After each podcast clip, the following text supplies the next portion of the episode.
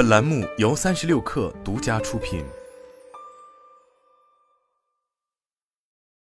本文来自微信公众号《哈佛商业评论》，成就很高，敏感度也很高，很有动力，而且无时无刻都严格的要求自己。但是，一旦达不到这些高不可及的标准，本能的敏感度会让自己陷入自我苛责的漩涡中。如果这些反应让你产生共鸣的话，你很可能是对自己太过苛刻了。本文提出了几种策略，能让你打破自我苛刻的习惯。我的客户 Ben 是一家制药公司的研发总监，他有一次来参加培训的时候，心情非常糟糕。他告诉我，今天在工作上发生了一些事情，让我到现在还无法放下。原来，丹参加了公司的一场全体线上会议，还为此准备了好几个小时。他查阅了议程，把自己的主要观点草拟了下来，然后在做好发言准备的状态下登录了会议软件。然而，会议开始后，一切都乱了阵脚。一些比较强势的同事把 Ben 的声音给掩盖过去了。当他终于有机会说话的时候，他却一时慌张，语无伦次。Ben 后来一直为这件事耿耿于怀。他不断的责备自己，为什么不早点发言？为什么语气会那么不够坚定？为什么不坚持自己的发言要点，反而还画蛇添足的口若悬河一番？我把班称作敏感奋斗者，成就很高，敏感度也很高的人。他很有动力，而且无时无刻都严格的要求自己。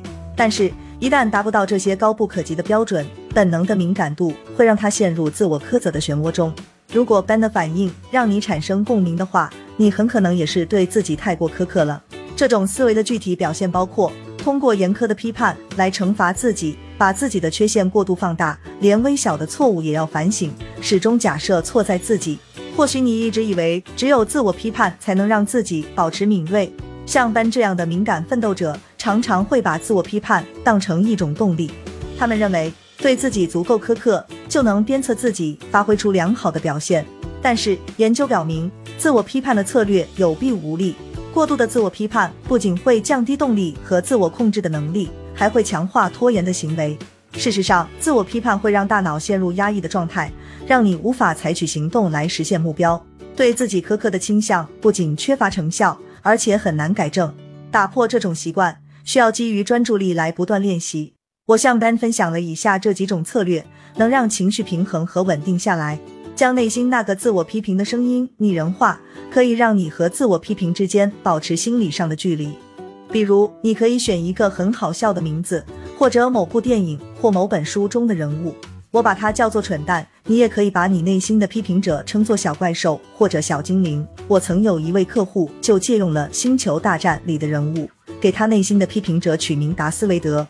他买了个小玩偶，把它摆在自己的桌上，以提醒自己要将内心那个批评的声音抑制住。这种做法利用的是认知解离。通过这一过程，你可以将自己和负面想法分隔开来。有证据表明，认知解离不但能降低负面想法的可信度，还能减轻它带来的不安情绪和压力。它也能促进心理灵活性，保持淡定，管理情绪，以及在不断变化的要求面前保持开放性和适应性的能力。我向 Ben 追问那场全体会议的细节后，发现其实根本就没有人注意到他的慌乱。事实上，首席运营官后来还告诉 Ben，他认为整场会议中只有他把话说得清晰明了，这让 Ben 大吃一惊，因为这与他的想法有出入。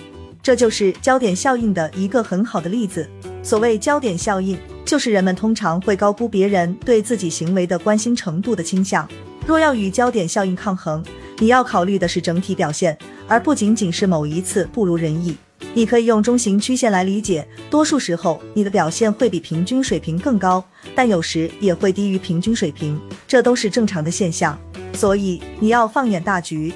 但意识到，虽然他在这场全体会议上没能发挥出最好的表现，但是以偏概全的思维模式只会让自己更泄气。我教了他一个具体的做法，不要用极端的说法。比如，我总是把事情搞砸，我永远都无法让人听见我的声音。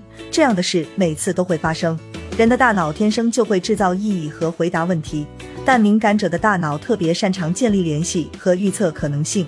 研究表明，在敏感者的大脑中，负责注意力、行动计划、决策和产生强烈内心体验的区域，其神经回路和神经化学物质都比别人更活跃。这意味着，作为敏感奋斗者。你早已具备了更精准的引导自己思维的能力，所以你可以提出更具建设性的问题，来更高效的运用自己的脑力。具体的说，你除了要思考哪些事情可能会出错之外，也要用同等的脑力来思考哪些事情可能会成功。比如说，如果高层喜欢我的演讲呢？如果这个想法并不愚蠢，而且还能让项目取得突破呢？如果这个提议能大大的改进我们的团队合作模式呢？对自己太苛刻会破坏你的情绪、专注力和效率。如果你任其发展的话。幸好有证据表明，羞愧和耻辱这两种常常由自我批判引发的情绪只会维持三十到五十分钟，所以你可以利用这一点，为自己的情绪设置一个倒计时，让自己在这段时间里完完整整的体验和处理好情绪。释放性写作是个很有效的做法，你可以进行三到五分钟的自由写作，以发泄自己被压抑的沮丧情绪。一旦时间到了，你就要有意识的决定自己下一步要怎么走。确定好你想要的情绪，以及哪些行动能帮助你达到那种情绪状态。丹确定自己要的是平静的感觉，于是我们想出了几个方法来帮助他恢复平静，包括进行短时间的冥想、休息片刻、去遛狗。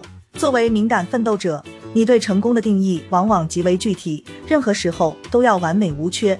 你的标准不需要降低，但你对成功的定义必须扩大一些。能不能实现自己想要的结果？并不总是在你的掌控之中，所以你对成功的定义要包含这几个标准：克服阻力和恐惧，提出反对声音，坚定自己的信念，用不同的心态或态度看待事情，朝着某个目标迈出一小步。作为敏感奋斗者，你对最佳表现的渴望必须得当，才能将其变成一种动力。只要将苛求自己的倾向抑制住，你就能更充分的利用敏锐和野心这两种天赋。